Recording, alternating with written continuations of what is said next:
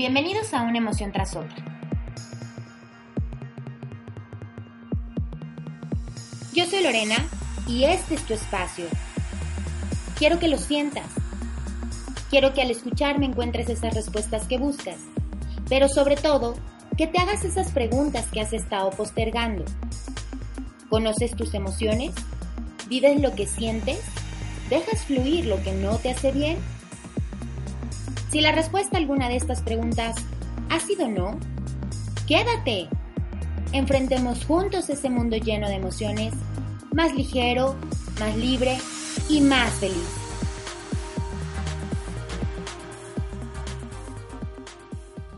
Andrea Laura Efron vive en Buenos Aires, Argentina. Tiene 43 años, es abogada y mediadora desde hace 20 años y tiene su estudio jurídico particular especializada en derecho familiar. Acompaña a parejas en procesos de separación y post-divorcio con el objetivo de que éste sea pacífico y saludable. Trabaja de manera interdisciplinaria con psicólogos y es speaker en conferencias sobre divorcio y familias ensambladas. Hoy nos acompaña en una emoción tras otra podcast. Bienvenida, Andrea. Muchas gracias, Lorena. muchas gracias por la bienvenida. Gracias a ti, Andrea. Y cuéntanos, ¿cómo fue que llegaste a este mundo de la mediación, del derecho familiar? Cuéntanos un poquito de ti. Bueno, les voy a contar. Yo, como bien mencionaste, soy abogada hace 20 años. Con el transcurso de los años y del ejercicio de mi profesión me di cuenta que mi vocación estaba en la mediación, en poder ayudar a las personas. Y por lo menos en Argentina el ejercicio de la abogacía es bastante burocrático, todo por escrito, con muy poca oralidad, y me di cuenta que era muy difícil llegar al objetivo de ayudar a las personas en los tiempos que las personas necesitan. Entonces inicié la carrera de mediadora, me recibí y comencé a ejercer la mediación, que aquí es obligatoria en los aspectos civiles y comerciales. Con el transcurso de los años me especialicé en familia y bueno, justamente me di cuenta que poder ayudar a parejas que estaban en proceso de separación era realmente mi vocación y lo que me gustaba hacer. Así llegué a la mediación. Está padrísimo, Andrea.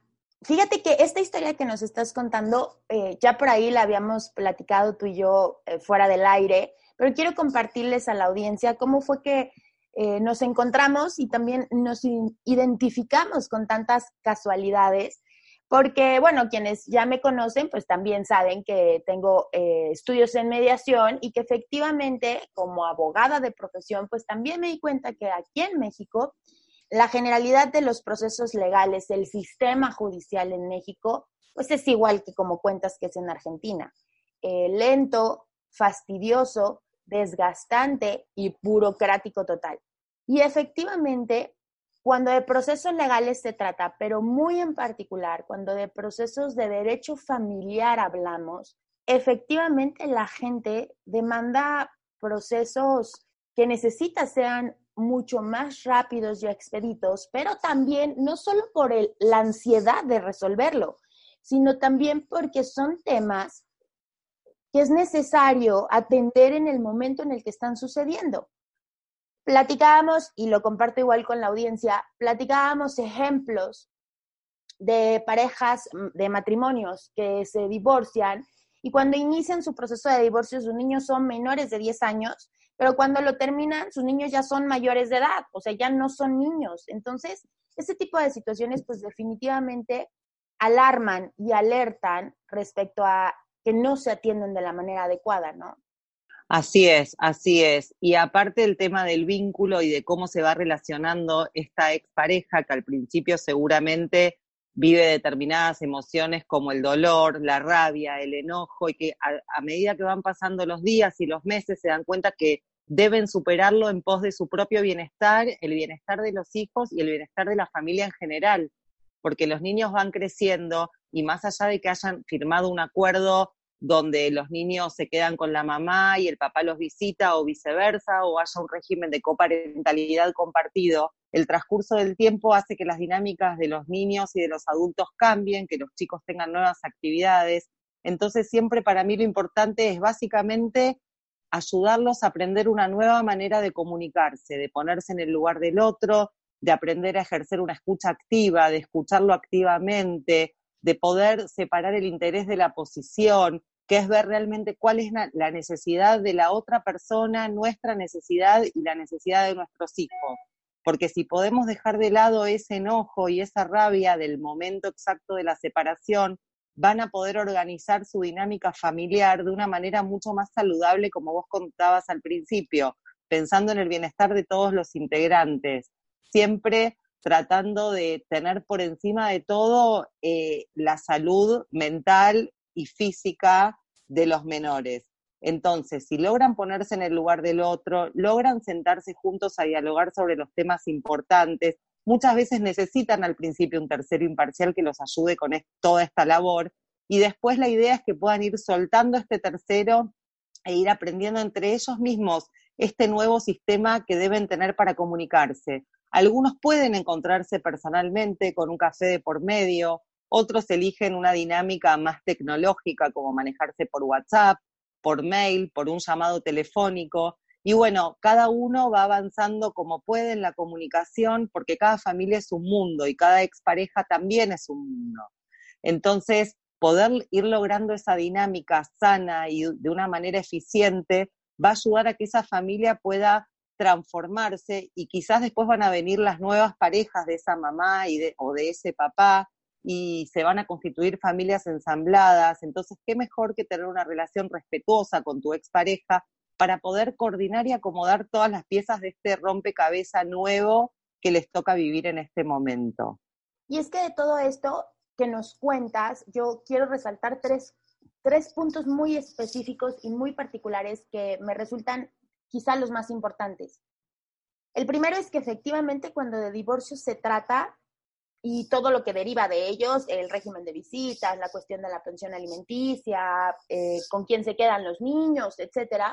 De pronto sí, lo hacemos pensando en la familia, o sea, en los hijos de este matrimonio, pero las emociones que vive la pareja que está disolviendo el matrimonio de pronto pesan muchísimo más que lo que bien señalas como interés superior, que es el menor. Y luego además, la, segunda cuestión que, vale la pena resaltar es este tipo de procesos que efectivamente te enseñan a adaptarte a estas nuevas dinámicas. Y digo te enseñan porque conforme va evolucionando el mismo proceso o la, el mismo desarrollo de la familia, ya sea eh, por la separación o por la integración de nuevos miembros, tú ya sabes cómo irte adaptando a resolver este tipo de situaciones cuando llevas a cabo procesos como la mediación, como el acompañamiento emocional, etcétera. Porque además en la mediación en particular, la voluntariedad es sumamente importante. Entonces, al estar haciendo algo tú de manera voluntaria, convencido y tomando tú las decisiones, no dejando que alguien más las tome, no un juez que al final te va a poner una sentencia que quizá estés imposibilitado en cumplirla, y entonces eso te acarrea cargas emocionales complicadas. Entonces, en este tipo de procesos es todo lo contrario. Entre quienes están involucrados en el conflicto, llevan a cabo los acuerdos, los diálogos y toman las decisiones que mejor se adapten a cada uno de ellos. Entonces, ahí me encanta el ganar-ganar que en definitiva se tiene en este tipo de procesos. Y por último, la, cuestión que señalas. Sí, claro, em, el, interés superior es el bienestar de los menores, por supuesto. Pero tú como cónyuge, o en este caso expareja, pues también tienes una vida y también la vas a seguir adelante en algún momento. Y también es muy saludable entender que no porque tu matrimonio fracasó, entre comillas, gigantes, eh, no porque tuviste una fractura o una ruptura, significa que nunca más vas a tener una pareja o nunca más vas a eh, conocer a, alguien que se integre a tu familia, como bien lo dices, que se construya una familia ensamblada. Que de pronto cuando estamos pasando por este tipo de situaciones se nos, se nos olvida y entonces empezamos con el yo nunca más, nunca me vuelve a pasar, nunca me vuelvo a enamorar, nunca me, ¿no? Y en definitiva existe.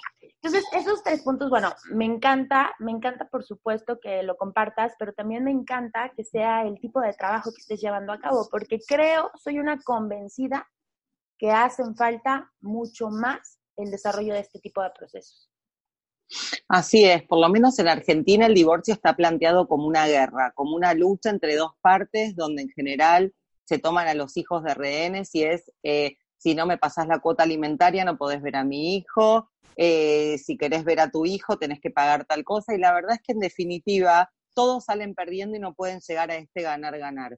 Una vez que, digamos, me gusta arrancar la historia desde más atrás de es cuando el matrimonio está constituido y llevan muchos años juntos, empiezan, eh, digamos, antes de la ruptura, empiezan las excusas del no me separo por, no me separo por temas sociales, porque ya estamos acomodados en un grupo de gente, tenemos nuestro grupo de amigos, los fines de semana vamos todos con otras familias a hacer una cosa u otra, entonces me queda cómodo, entonces por eso no me separo. No me separo por temas económicos, porque la realidad económica no da como para poder mantener dos hogares, etcétera. Y no me separo por mis hijos. Y cuando escucho esa frase de no me separo por mis hijos, yo la revierto y lo que digo es, si estás mal con tu pareja en una crisis que ya no pudieron solucionar, debes separarte por tus hijos, porque les estás dando un ejemplo de vida que es, a pesar de que no hay amor y que no hay cariño y que hay indiferencia, tenés que sostenerlo porque teóricamente te casaste para toda la vida. Y esos hijos, aunque no te escuchen o aunque no te vean, perciben absolutamente todo y se dan cuenta de todo. Entonces, no solo que los estás haciendo vivir una situación muy difícil, sino que para el futuro también van a quedar marcados. En cambio, si tus hijos pueden ver que la pareja se terminó, pero que justamente el amor por ellos no, que ellos como menores no tienen absolutamente nada que ver con el divorcio de los padres, sino simplemente es que las parejas a veces fracasan, a veces se terminan y hay que poder respetar eso y darle una nueva oportunidad a tener la calidad de vida que cada uno de nosotros se merece. Estos chicos van a poder crecer en un ambiente más sano, aunque tengan, como yo digo, dos casas una y una familia, porque para los niños, en el caso de que separación de la mamá y del papá, tienen dos hogares, pero tienen una sola familia, porque es una sola familia para ellos, siempre van a ser la mamá y el papá de este hijo. Y estos dos adultos prácticamente para toda la vida van a tener que seguir relacionándose, porque siempre van a tener que compartir, o más que tener, es ser ideal que puedan compartir eh, cumpleaños de los hijos, actividades deportivas, que aunque le toque a la mamá, el papá también puede ir a ver un partido de algún deporte que juega su hijo o su hijo, y que estos, estos eventos no sean un clima de tensión, por algo te separaste, porque ya esta pareja no daba para más, estaba sufriendo y la vida no podía continuar así. Entonces, si tomaron la decisión de separarse, este divorcio que se plantea como una guerra, por lo menos en general en varias culturas donde ya he investigado, me gustaría poder transmitir este mensaje de que el divorcio no es una guerra, es el fin de una pareja, pero la familia continúa, la vida de los hijos continúa. Y cuanto antes puedan los adultos madurar estas ideas y darse cuenta que comunicarse de una manera sana y respetuosa pueden seguir adelante, esta familia va, va a poder avanzar y va a poder encontrar sus caminos y tener sus logros. Y para los hijos también va a ser de suma importancia saber que las decisiones de los padres están tomadas como equipo, en conjunto, porque si no también viene otro tema que es más para los psicólogos, que es los manejos de los hijos de padres juntos o de padres separados. Pero en el caso de mamá y papá separados, es mamá me dejó hacer esto. Entonces, si, el papá tiene comunicación con la mamá, puede, puede chequear y decir, no, con mamá decidimos que no vas a ir a tal lugar o que sí podés hacer esa actividad. Entonces, el límite da contención y el límite es amor. Entonces, poder darlo en bloque es recibido por el hijo de una manera eh, coherente, saludable, amorosa. Definitivamente tienes toda la razón en todos estos puntos que estás tocando y sobre todo y particularmente algo en lo que también coincidimos, Andrea, cuando a mí mis clientes también me dicen que les cuesta trabajo iniciar el proceso de divorcio precisamente por sus hijos, es cuando mi cabeza da, vueltas eh, para, encontrar el, el por qué piensan así. Yo no tengo hijos, Andrea, pero si los tuviera, estoy segura que mi deseo sería darles el mejor entorno, el desarrollo personal más saludable que pudiera yo propiciar. Y definitivamente ese desarrollo saludable no lo van a encontrar en un entorno tóxico. Definitivamente. Yo a las mamás que se acercan conmigo mucho les digo, mira, tu manera de educar a tus hijos puede ser muy diversa, tan diversa como en las herramientas que has adquirido durante toda tu vida, así de diversa. Pero si algo está muy claro, es que no los vas a enfrentar a un conflicto de manera voluntaria. O sea, tú no le vas a decir a tu hijo, ve y peleate con la vecina de abajo porque tiene un perro que ladra mucho. Por supuesto que no. Incluso si fuera al contrario, que tu, tu hijo está jugando en la calle y la vecina sale y le gritonea, tú vas a brincar, no, no te vas a dar cuenta ni en qué momento ya estás afuera eh, defendiendo a tu hijo y evitándole esa discusión o ese conflicto. Entonces, si así lo haces con, con agentes externos, ¿por qué no lo haces de manera interna, en casa, en el hogar? ¿Por qué no le evitas esos momentos de tensión que, como bien dices, pueden no escucharte, pueden no ver que se están peleando sus papás, pero la energía vibra y entonces él percibe y además si son pequeños lo perciben mucho más porque lo entienden menos. Entonces es, ¿por qué mamá llora, aunque no la veas llorar, pero la percibes llorosa, la percibes muy triste? ¿Por qué papá avienta cosas, aunque no grite y no golpee? Eh, pues te das cuenta que llega y avienta las llaves del carro, que quizá cuando le pasas la sal, pues no la recibe de manera adecuada. Te das cuenta, ¿no? Entonces, ¿por qué, ¿por qué les das ese entorno a tus hijos? ¿Por qué permites que así vayan desarrollándose, que así vayan creciendo? Es muy sencillo este punto que tocas de revertirlo. O sea, de, de pronto cuando estamos en esos momentos de crisis, pues sentimos que el mundo se nos viene encima y como que se nos hacen chiquitas las paredes y no nos damos cuenta, ¿no? De, cómo salir. Pero si lo vemos desde afuera o si giramos esa esfera en la que estamos, pues nos podemos poner a visualizar que efectivamente lo que estamos viviendo no es saludable para nuestros hijos, pero tampoco para nosotros, porque a veces también el hecho de poner a los hijos por encima te hace despreciar tus derechos o menospreciar tus derechos y lo que en realidad tú también como mamá o como papá estás deseando que cambie, que sea distinto, liberarte.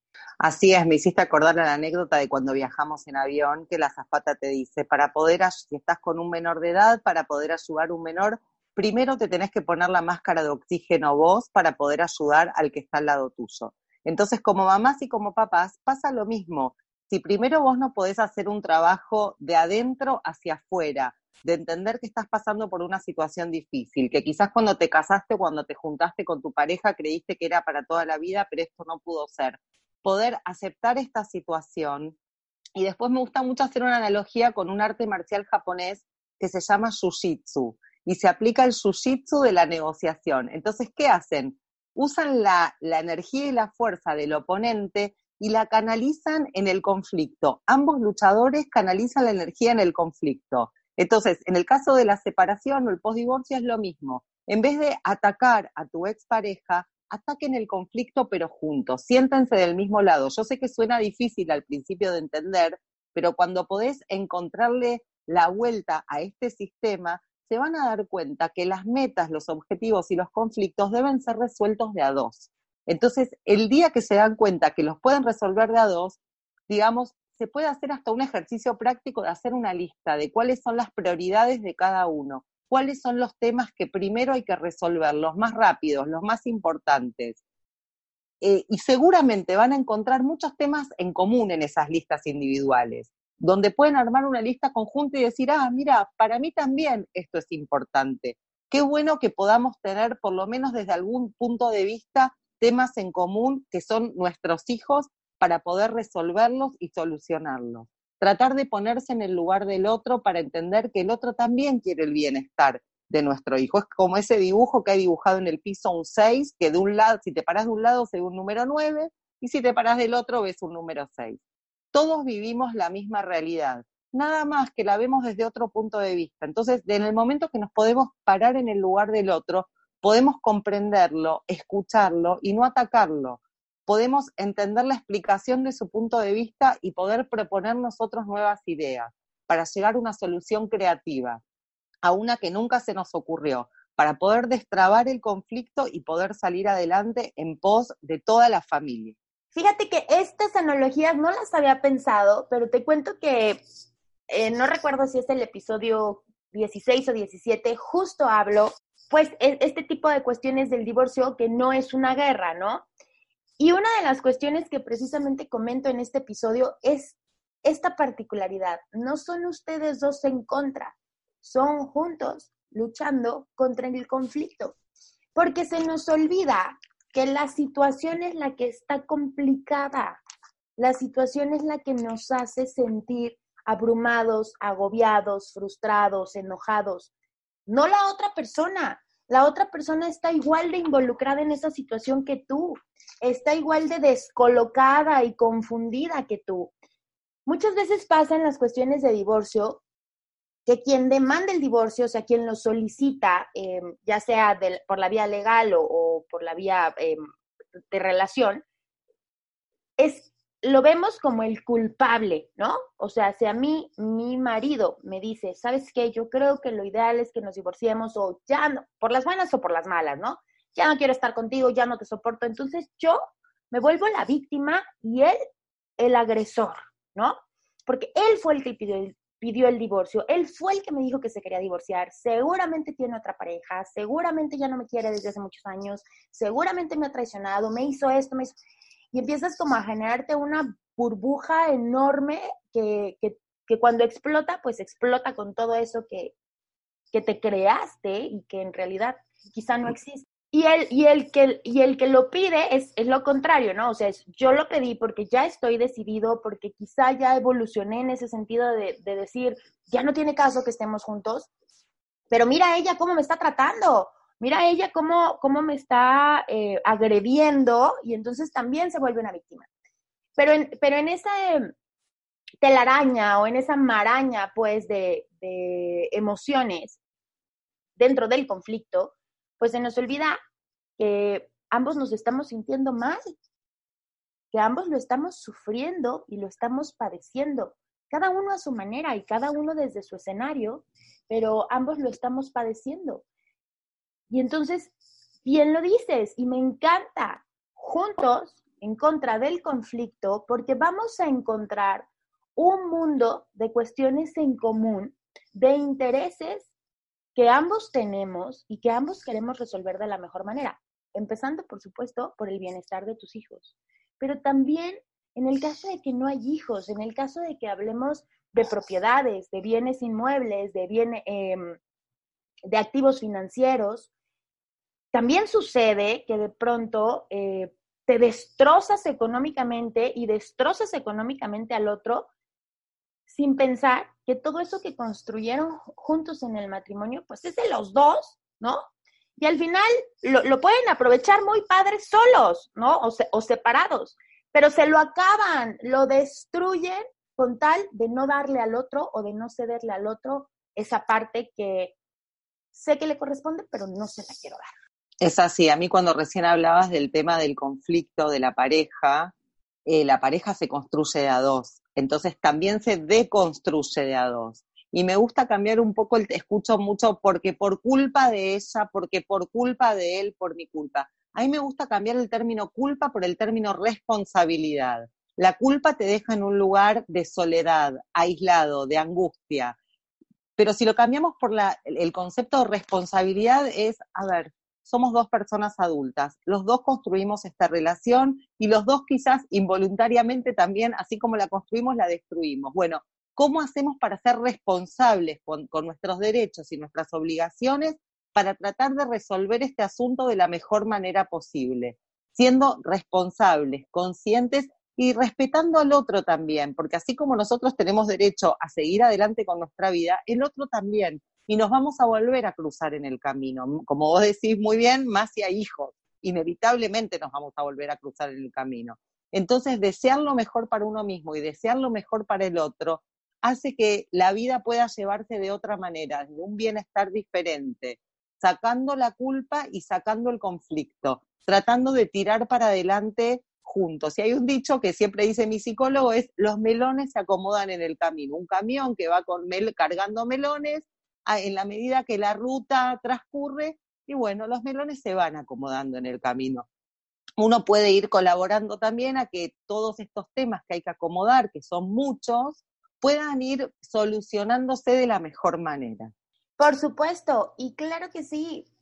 Al final, lo que estás enfrentando hoy, en el caso del divorcio sobre todo, pues trae consecuencias para el resto de tu vida, porque ya te casaste, ya tuviste hijos con esta persona. Entonces, esta persona va a estar unida a ti, a tus hijos, a tu familia, a tu mamá, a tu papá, a toda la familia que conoció, va a estar unida eternamente, porque eso también es un punto muy importante, que luego se nos olvida, ¿no? Pero ahorita lo tocamos. Entonces, si eternamente vas a tener una conexión con esta persona, pues quieres que, todo ese tiempo sea eh, favorable, sea bueno, sea agradable. Yo muchas veces les he dicho, cuando se acercan matrimonios en inicios, proceso, para iniciar su proceso de divorcio, si se casaron con tanto amor, ¿por qué se divorcian con tanto odio? Y lo, lo traigo a tema por, por lo que bien dices.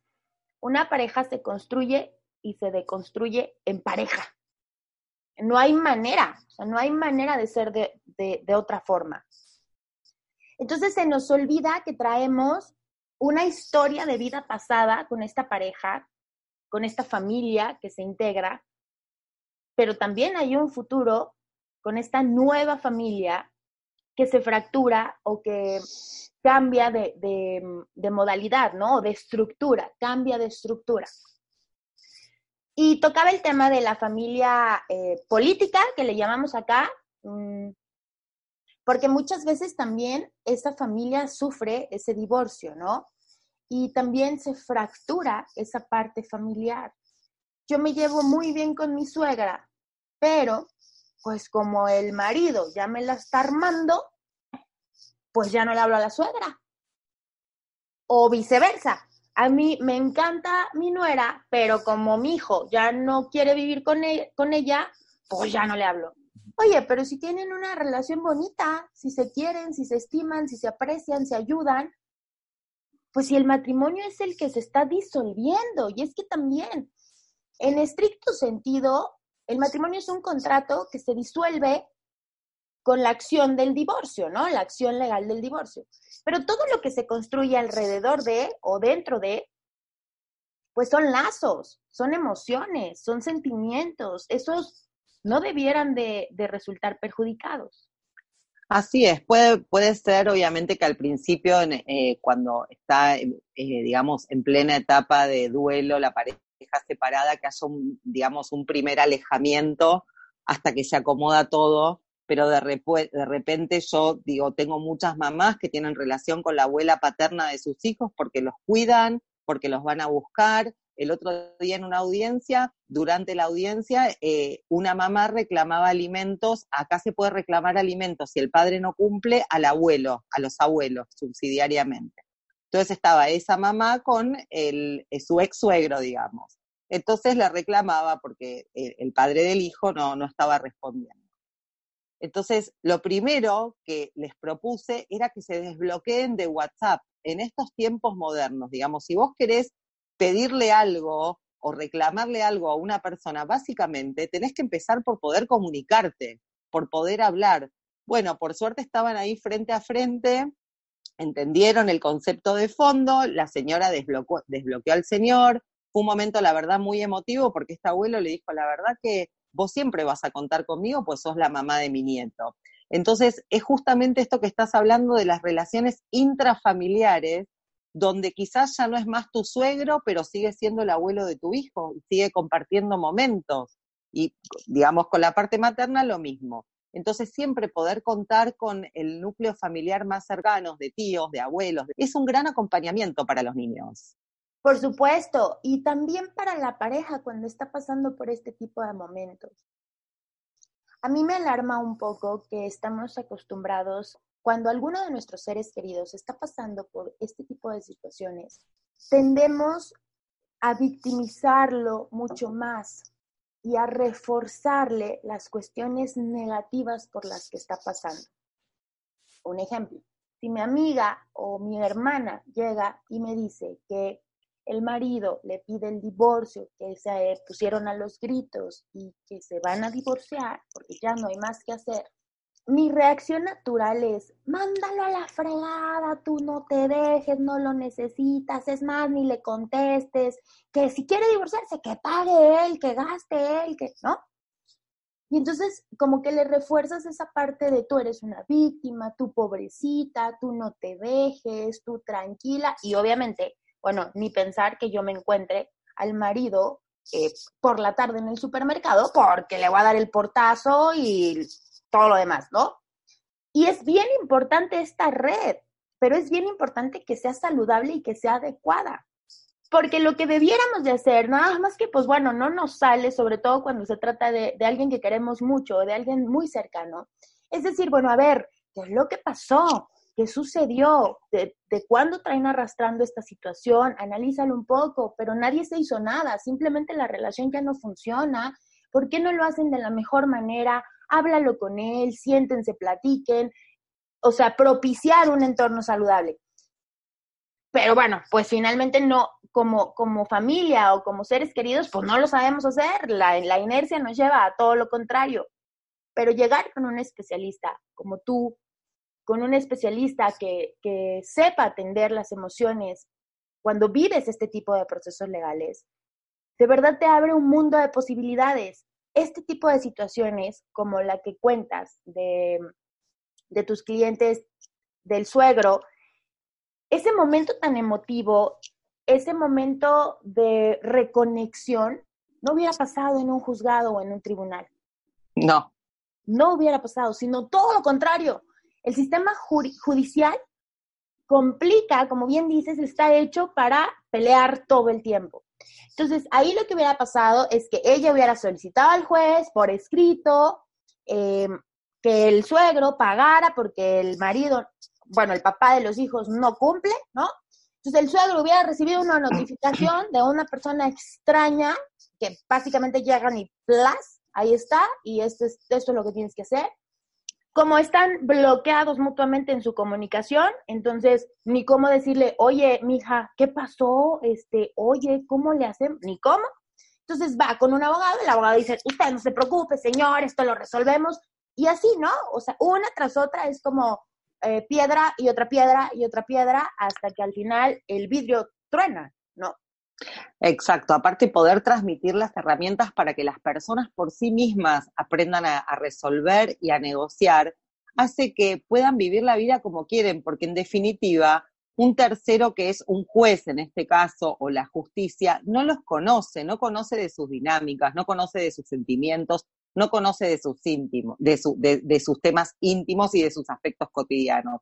Entonces, si uno pudiera darse cuenta que aprender a resolver sus propios conflictos va a ser beneficioso para todos, ¿quién mejor conoce a esta familia que esta mamá y que este papá? Un juez seguramente que no.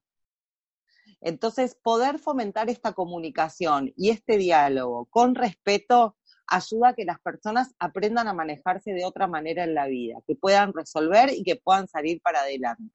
A mí definitivamente lo que más me gusta de este tipo de procesos es el que te puedes ir adaptando conforme vas evolucionando. Y eso me encanta, porque precisamente de eso se trata la condición humana.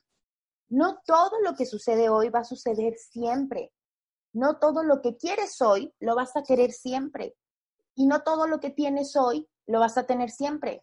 ¿Qué te hace pensar que la decisión que tomes hoy va a ser buena para mañana? O que la decisión que tomaste ayer te la tienes que aguantar hoy porque ya la tomaste. Pues no. Y eso aplica para las cuestiones de matrimonio, para las cuestiones de divorcio y para la vida en general. Yo ayer decidí casarme con Juan y era muy feliz con Juan. Pero hoy Juan y yo, pues no estamos bien juntos. Mañana no lo sé, mañana puedo querer estar nuevamente con Juan o quizá quiera estar con Pedro o con nadie. Pero hoy ya no me hace bien el lugar en donde estoy.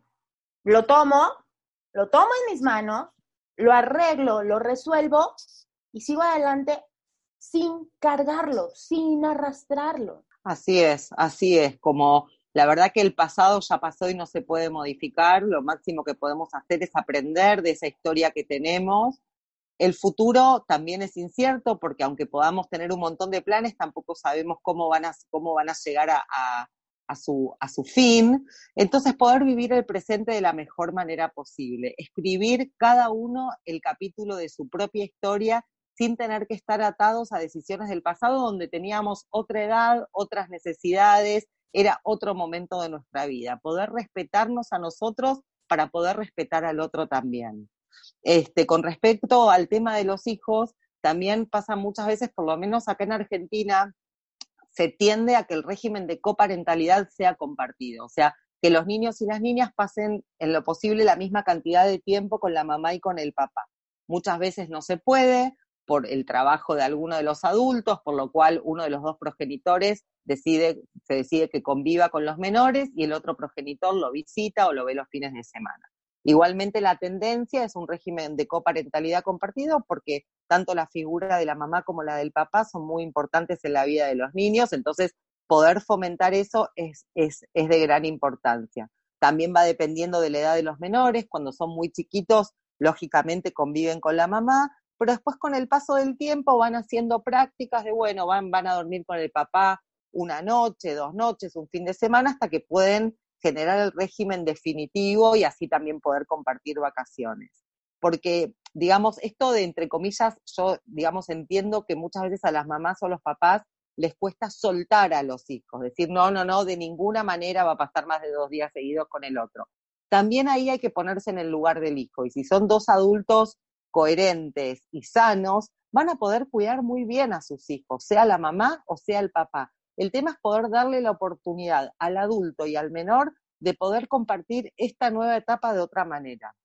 Porque seguramente a partir de la separación, esa mamá o ese papá va a empezar a hacer cosas que antes no hacía porque estaban predeterminadas en el matrimonio. Tenía determinada función la madre y determinada función el padre. Entonces, ahora los dos van a aprender a hacer nuevas cosas y a compartir momentos de calidad con los hijos porque más allá de que no puedan pasar todo el tiempo que quisieran con los menores, hoy en día con los medios de comunicación es muy fácil ver a un hijo aunque no te toque verlo. Puede ser por Skype, puede ser por FaceTime, puede ser por WhatsApp. Y así y todo, muchas veces cuando armamos lo que yo llamo las grillas de los días de la semana, donde está bien identificado qué noches duermen con la mamá y qué noches duermen con el papá, me gusta hacer como como si fuese en una hoja muy prolija día por día qué actividades tienen los menores y que esa misma hoja la tengan pegada en la heladera de la casa de la mamá y pegada en la heladera de la casa del papá. Esto hace que los niños también puedan entender bien qué, qué va a pasar al otro día, con quién van a estar. Si no pueden leer, se lo hacemos con dibujos. Entonces, por ejemplo, no le toca dormir con el papá el jueves, pero bueno, si ese papá el jueves lo quiere ver al chico, tiene la posibilidad de pasar a buscarlo por el colegio, de ir a merendar y después llevarlo a la casa de la mamá. Siempre hay una buena manera para encontrar que los intereses de todos estén satisfechos y que de repente puedan tener una vida cotidiana ambos con sus hijos. Pero esto solamente se logra con una buena comunicación y con una buena relación, que como te decía antes, al principio seguramente es difícil porque está todo el duelo y la frustración por la separación, pero después se entiende que está bueno para todos los integrantes de esta familia. Aprender a compartir momentos, aprender a compartir espacios y aprender a darle lugar al otro, a respetar los límites. De las puertas para dentro de la casa del papá, seguramente van a haber determinadas costumbres, determinados horarios donde la mamá no debería meterse en tanto y en cuanto sean temas obviamente lógicos y sanos. Pero empezar a respetar los espacios, los momentos y, y poder tener, digamos, momentos de calidad cada uno cuando está con sus hijos. Por supuesto, y es que esa parte es la más importante, tu calidad de vida. La tuya, la de tus hijos, la de la familia, la del entorno, la del contexto completo. No puedes vivir destrozada, destrozando al otro y destrozando el futuro de tus hijos, porque ahí sí hablamos de que destruyes su presente, pero también su futuro, porque ellos van creciendo así y entonces van aprendiendo, van adquiriendo este tipo de conductas de manera inconsciente. Entonces, que no te extrañe que cuando tu hija o tu hijo tengan veintipico años estén en una relación tóxica, que después digas, pero ¿cómo, cómo lo aguantas? ¿Cómo lo soportas? ¿Cómo? Pues no lo sé, mamá, pues no sé. Pues no lo sé, porque ¿qué crees? Eso fue lo que aprendí cuando tenía siete, ocho años y no lo aprendí porque me lo enseñaron como tal, no fue una cuestión de instrucción, sino de ejemplo, de vivirlo, de sentirlo. Entonces yo veo a mis papás escreñados todo el día. Pues yo entiendo que esa es la manera en cómo se construye un matrimonio. Yo entiendo que esa es la manera en cómo debes de vivir en pareja, ¿no? Desgreñado todo el día. Si corres con la suerte de evolucionar y ver las cosas desde otro punto de vista y que a tiempo tus papás resuelvan sus conflictos, padrísimo.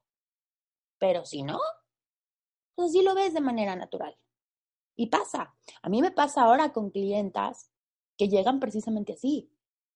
Es que está bien, ¿no? O sea, pelear es saludable. No, pelear no es saludable. Saludable es tener una situación complicada, dialogar y resolverla. Eso es lo saludable. No digo que no van a existir momentos de crisis, por supuesto, y son necesarios en la vida y en la pareja. Pero pelear, pelear no es normal. Pelear no le pone salecita a la relación. Claro que no. Pero entonces cuando te metes un poco a su historia de vida, dices, claro, por supuesto, sus papás se divorciaron, pero después de muchos años de estar peleados y luego el papá se volvió a casar y resulta que también tuvo problemas con el, con el segundo matrimonio y la mamá pues ya nunca, ya nunca más se casó, pero tuvo un par de parejas con las que también tuvo problemas. Entonces, ¿qué aprendió esta mujer? ¿Qué entendió esta mujer? Pues que las relaciones son conflictivas, que si tienes una pareja y no tienes problemas, está mal, que lo ideal es tener problemas todo el tiempo en tu pareja, porque así, así conoce las parejas, ¿no? Y todo es inconsciente.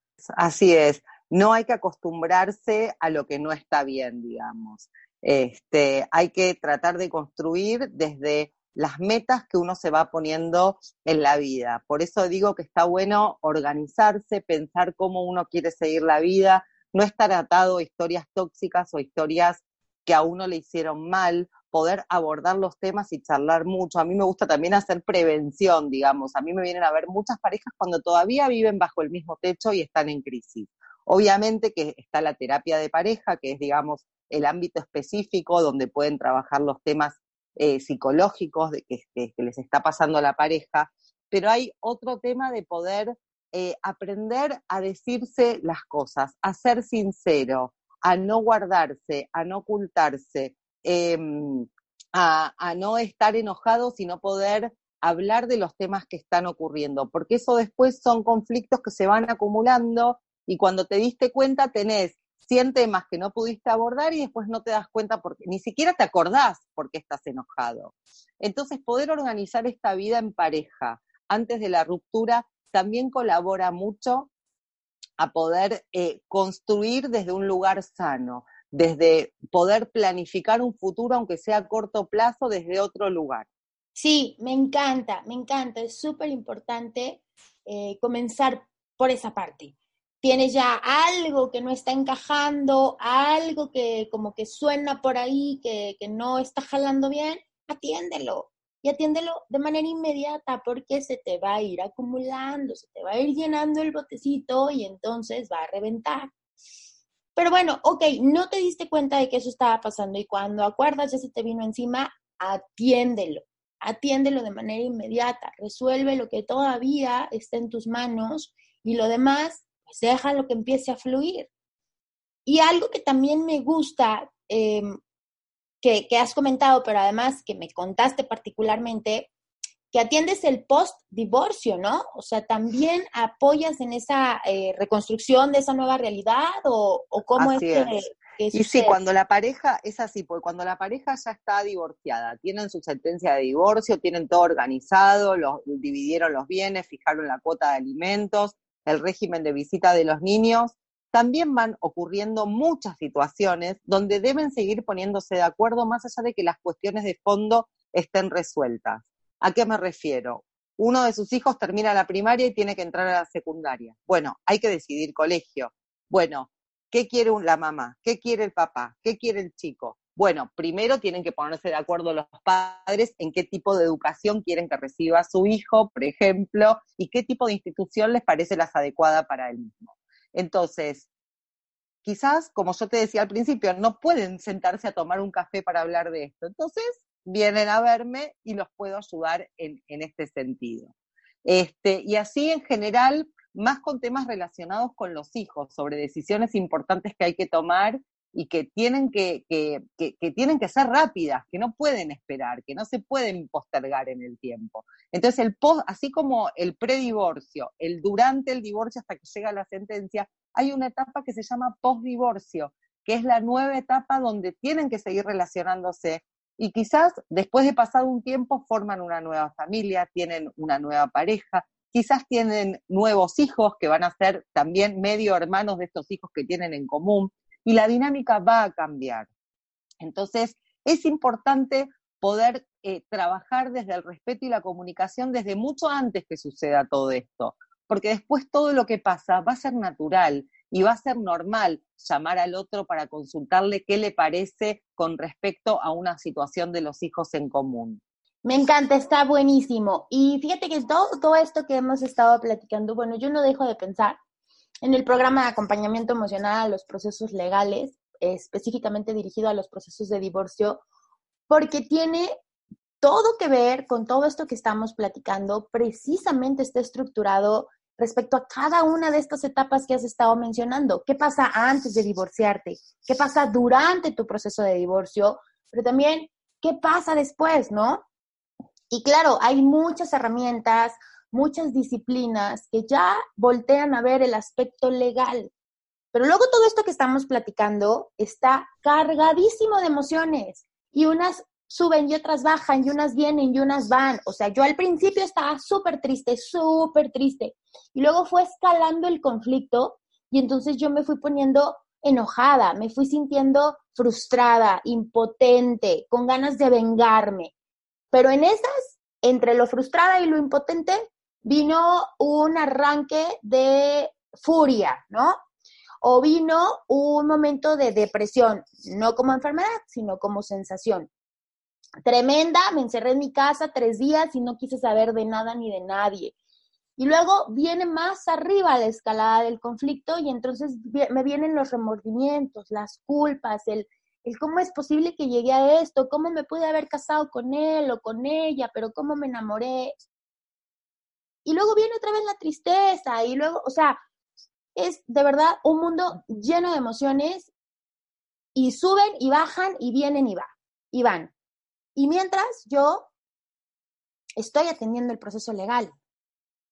Pero si estoy llevándolo a, a través de juzgados o tribunales, híjole, estas emociones se me van a desbordar de una manera que no voy a entender y que ni siquiera imaginaba. En cambio, si lo hago a través de este tipo de procesos como la mediación y sobre todo orientada y llevada a cabo por profesionales sensibles, eso es bien importante, mis emociones van a ir fluyendo de manera adecuada.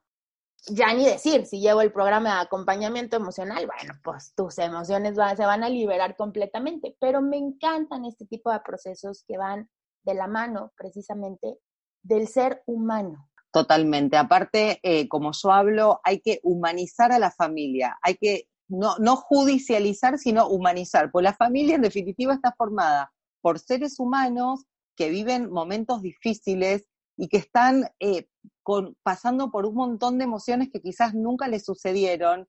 Y también, eh, no sé si te pasa a vos con tus clientes, a mí me pasa mucho el tema de la incertidumbre.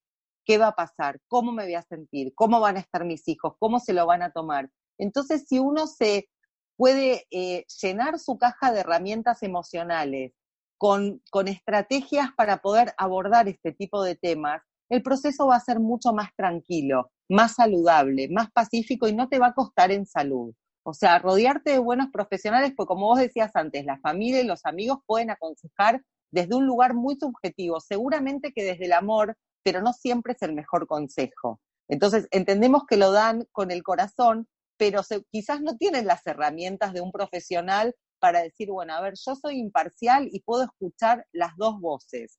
A mí me pasa mucho en las mediaciones que utilizo el parafraseo. El parafraseo es escuchar lo que dice una persona, poder repetirlo, pero sacando todo el tema de las, emocionalidades y los adjetivos negativos para que el otro lo escuche de, otra manera. Entonces, si Juana le dice a Pedro una cosa, no va, no, va a tener el mismo sentido que si Juana me lo dice a mí, yo se lo puedo transmitir a Pedro porque va, no va a estar cargado con esa sensación y ese adjetivo negativo por la tristeza y por el sufrimiento que han vivido estas personas. Entonces, poder entender que un profesional puede ayudarte a vivir el proceso de otra manera y a no dejar la salud en el camino es muy importante. Totalmente. Y además, ¿sabes qué? Hay muchos tipos de procesos, algunos que ni siquiera conocemos cuando, cuando estamos pasando por estos momentos de crisis. La cuestión es buscar opciones y hay muchas que seguramente no te van a gustar. Seguro hay muchas personas que, que, intentan un proceso de mediación y que dicen, no, no, lo mío no es sentarme frente al otro y verle la cara y escucharla y bueno, pero infórmate, infórmate, conoce estas opciones, estas alternativas, descubre qué hay cerca de tu, de tu ciudad o en tu ciudad, descubre qué opciones puedes tener y busca la mejor manera de resolver tu situación de conflicto, tu divorcio, tu momento de crisis. Si no es a través del sistema judicial tradicional, hay muchos abogados también muy valiosos que aún y cuando te llevan tu proceso judicial en estricto sentido, te acompañan en ese proceso y te sientes bien, te sientes contento. Pero busca siempre una alternativa que acompañe ese proceso judicial, que te pueda ayudar a liberar esas cargas que vas sintiendo, que vas llevando durante tus procesos legales, en este caso tu proceso de divorcio. La mediación es una alternativa de las mejores, por no decir que la mejor, porque siempre encuentras la manera de resolver la situación por la que estás pasando. Y lo haces de manera voluntaria, lo haces con las herramientas que tú tienes, con la realidad que estás viviendo y vas tomando las decisiones literal de la mano de tu expareja, ¿no? O de tu todavía pareja. Pero además, encuentra ese profesional de las emociones que te pueda ayudar a ir liberando esas cargas emocionales que vas, que vas llevando, que vas trayendo a ese momento de crisis. Un psicólogo, un terapeuta, un coach, el programa de acompañamiento emocional, el terapeuta holístico, eh, la terapia con los ángeles, la meditación, lo que cada quien decida, pero que te haga bien, no importa si está certificado, si no está certificado, si es un chamán, si es un sobander, pero que tú te sientas bien. Lo importante es atenderte a ti para que entonces puedas atender a los demás. Bien lo decías, Andrea. Ponte la máscara de oxígeno primero para después ponerle la, máscara de oxígeno a los demás, porque si no, en el camino de atenderlo, te vas a quedar a la mitad, vas a caer a la mitad y no, no va a haber nadie que te levante. Me encanta, Andrea, me encanta que estés aquí. Me encanta lo que hemos platicado el día de hoy. Estoy feliz, Andrea. A mí también, Lorena, muchas gracias por la oportunidad. Me encanta escucharte, me encanta tu proyecto y me encanta que tengamos eh, tantas cosas en común a pesar de, de, vivir en ciudades y en países diferentes, de esta formación que tenemos las dos, de haber podido conocernos y también de que nuestro objetivo sea ayudar a las personas cuando están pasando por un proceso difícil, poder transmitir un mensaje de bienestar y de cambiar la filosofía del divorcio y que las personas puedan vivir su vida de la mejor manera posible, porque en definitiva la vida es una sola. Así es, y además que no se nos olvide tus emociones, tu temperamento, tu desarrollo personal y también lo que impacta en el desarrollo de tu vida del resto de tu vida nace y se construye en la familia. Entonces, cuida tu familia, no importa si es una familia fragmentada, segmentada, adaptada, etcétera. Pero cuida tu familia, porque es lo que tienes ahora y es lo que vas a tener el resto de tu vida. Porque aunque las dejes de ver, está en tus genes. Entonces la vas a seguir teniendo para el resto de tu vida. Pero cuídate mucho a ti, quiérete, quiérete siempre y quiérete mucho, porque eres la relación más larga que vas a tener en la vida. Eres la persona que más te va a querer. Entonces, primero tú y luego resuelves el contexto. Les voy a dejar en las notas del episodio los enlaces y redes sociales para poderse conectar con Andrea, para quienes quieran escribirle, para quienes quieran acercarse a ella. Quienes estén en Buenos Aires, Argentina, se me están tardando. Yo ya estaría poniéndome lista para darle una vuelta a Andrea y poder conocer este tipo de alternativas a los procesos legales y en particular a los procesos de divorcio. Andrea, definitivamente ha sido un honor conocerte y un enorme placer tenerte en una emoción tras otra. Muchísimas gracias, Andrea. Será la primera, pero no va a ser la última vez. A quienes nos están escuchando, esperen sorpresas porque Andrea y yo vamos a seguir trabajando juntas. Muchas gracias, Andrea. Muchas gracias a ti, Lorena. Te mando un beso enorme y muchos saludos para toda la audiencia. Si te gustó este episodio, sígueme en redes sociales como una emoción tras otra.